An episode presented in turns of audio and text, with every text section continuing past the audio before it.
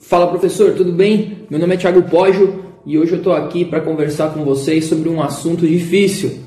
Falar sobre alunos resistentes à mudança. Né? Quem nunca né, sofreu aí com uma, uma prescrição de treino ou até mesmo tentar transmitir ou passar alguma informação. Né? E para isso eu trouxe aqui dois casos né, para poder talvez exemplificar e, e trazer algumas é, atitudes, algumas coisas que eu costumo fazer para lidar com esse tipo de situação que muitas vezes é, é, é, é difícil, né? um pouco chato em alguns casos. E o primeiro caso que eu queria trazer aqui hoje foi de uma aluna minha que há muito tempo atrás é, ela me procurou para que a gente pudesse é, iniciar um programa de treinamento e, e ela era uma aluna é, muito resistente à mudança, né? Ela, além dela gostar muito de suplemento alimentar e não ter uma alimentação adequada, ela também é, tinha algumas crenças, algumas ideias fixas sobre treinamento, o que tornava muito difícil a prescrição do treino em si, né?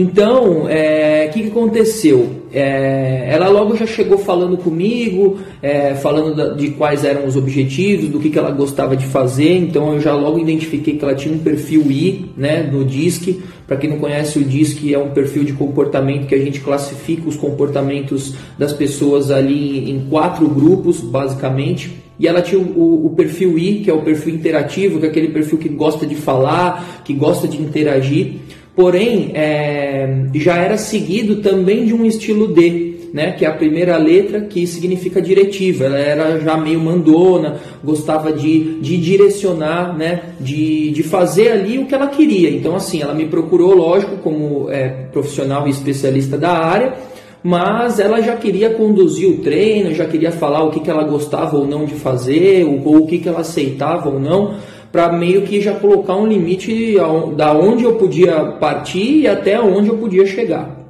né?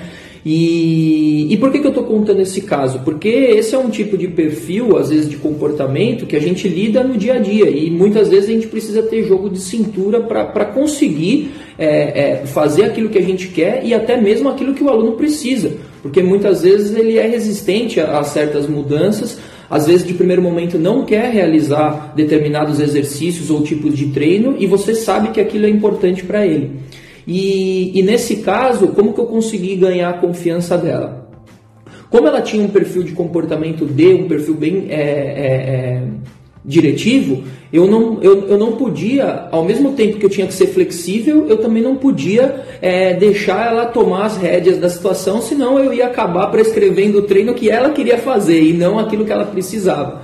Então, nesse caso, ter pulso firme, né, ser uma pessoa é, é, incisiva no sentido de se posicionar, é, é muito importante porque você vai mostrar, vai passar confiança, credibilidade daquilo que você conhece e ao mesmo tempo vai equilibrar um pouco essa questão de não só o aluno tomar as, as decisões é, que ele quer, e sim tomar as decisões que ele quer, porém com aquilo que ele precisa. Né? Eu costumo sempre bater muito nessa tecla. Né? É, eu acho que o, o, grande ponto da prescrição hoje em dia, já que a gente fala muito de experiência, não fala mais só de treinamento específico, a gente está falando muito de entender o que o cliente quer, a gente fala muito da questão da flexibilidade, né? Não adianta também eu ir lá e prescrever um exercício que o aluno não gosta de fazer, se aquilo também não for prazeroso. Porém, eu sempre digo que a gente precisa aliar duas coisas principais, duas, que é aquilo que ele precisa com aquilo que ele quer, né? Então, lógico, eu acho que hoje é, o aluno pode participar da, da, da, prescrição, da montagem, até porque é importante a gente entender quais são as necessidades dele.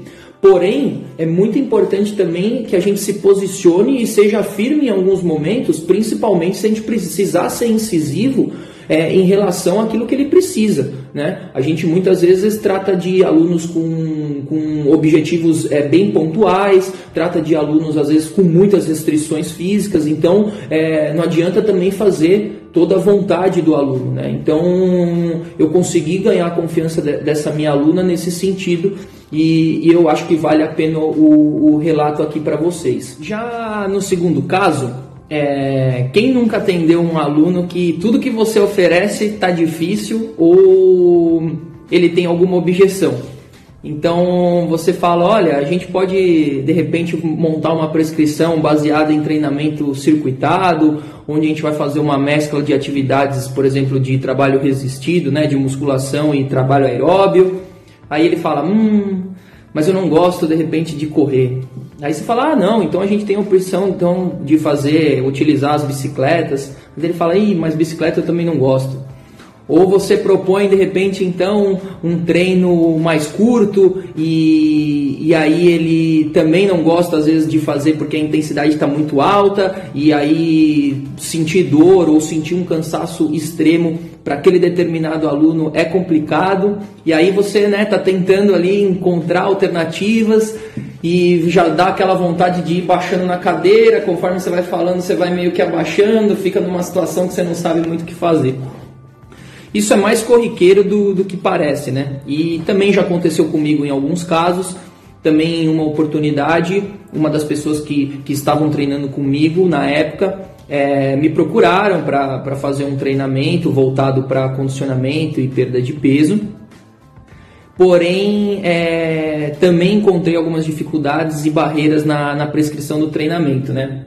E aí eu me lembro que eu também às vezes ia lá, dava as opções e a pessoa colocava um monte de empecilho, porque muitas coisas não, não, não estavam de acordo com aquilo que ela achava, né? Algumas coisas eu já tinha percebido que era até algumas, algumas crenças e que eu só ia conseguir vencer aquilo com o tempo, né? E e assim, eu precisei também me moldar, né, ir trabalhando essa questão da flexibilidade, da, da, da confiança, para que eu pudesse alcançar os objetivos que eu queria com um, um treinamento em si e, o, e a pessoa, no caso, com os objetivos dela.